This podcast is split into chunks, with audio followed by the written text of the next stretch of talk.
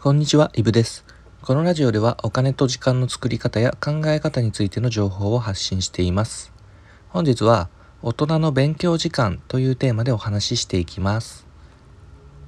早速ですが、皆さんは普段勉強していますか？ここで言う勉強っていうのは、何も数学とか英語とかそういうことだけでなくて、例えば仕事に役立つ本を読んだり、副業としてブログとか、まあ、プログラミングとか何かしらのスキルを磨いたり、まあ、あとは資格の勉強をしたり、まあ、それこそお金の勉強として固定費見直したり税金の勉強してみたり、まあ、要するに将来の自己投資になるようなありとあらゆる勉強のことです。どうですかね？ちょっと振り返ってみて一日どのくらいやってますかね？でこれ2016年の、えー調査結果によるとですねこれが社会生活基本調査っていうのが5年に一度やられていて次は2021年なんですけどもなんでちょっとデータは古いんですけれども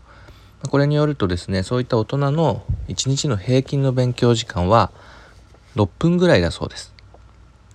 どうですか？6分ですよ。でこのデータっていうのは、まあ、有職者なので、仕事をして働いてるような人っていうのは1日の平均6分くらいしか勉強しませんというデータになります。どうですかね？自身と照らし合わせてみてしっくりきますか？それとも少ないって思いますか、まあ、あくまで平均なのでそれこそ0分の人もいれば、まあ、1日56時間勉強する人だっているわけです。まあでも実際学生の頃ってテストだ受験だって勉強する機会ってまあ嫌でもあったわけなんですけども社会人になった途端テストも受験も、まあ、ほとんどなくなって自発的に踏み出さない限り勉強をする機会っていうのはかなり少なくなってきてるっていうのは皆さんもわかると思うんです。まあ、そう考えると6分っていうのも、まあ、納得かなと個人的には思ってます。で今日伝えたいのは、まあ、とにかく勉強しましょうということです。まあ、平日は仕事で忙しくてできなくても、まあ、休日どこか1時間勉強するだけで、まあ、それだけで平均以上ですよね。でこの勉強の積み重ねってしてる人としてない人で必ず差がつきます。学生時代みたいにみんながみんな勉強して受験に向けて勉強してるんであればそれこそ競争ですけども大人の平均時間は6分ですよ。うそれはほぼ周りは止まっているようなもんなんです。そこを駆け抜けるわけですから当然やってる人とやってない人では大きな差がつきます。とは言っても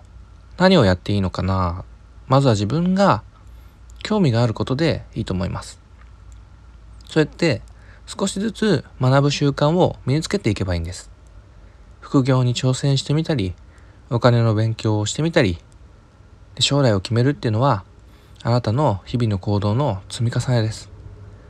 より良い未来のために僕も日々コツコツ積み上げていきます。それでは頑張りましょう。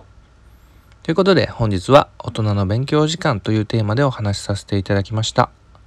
それでは良い一日をお金と時間の作り方のイブでした。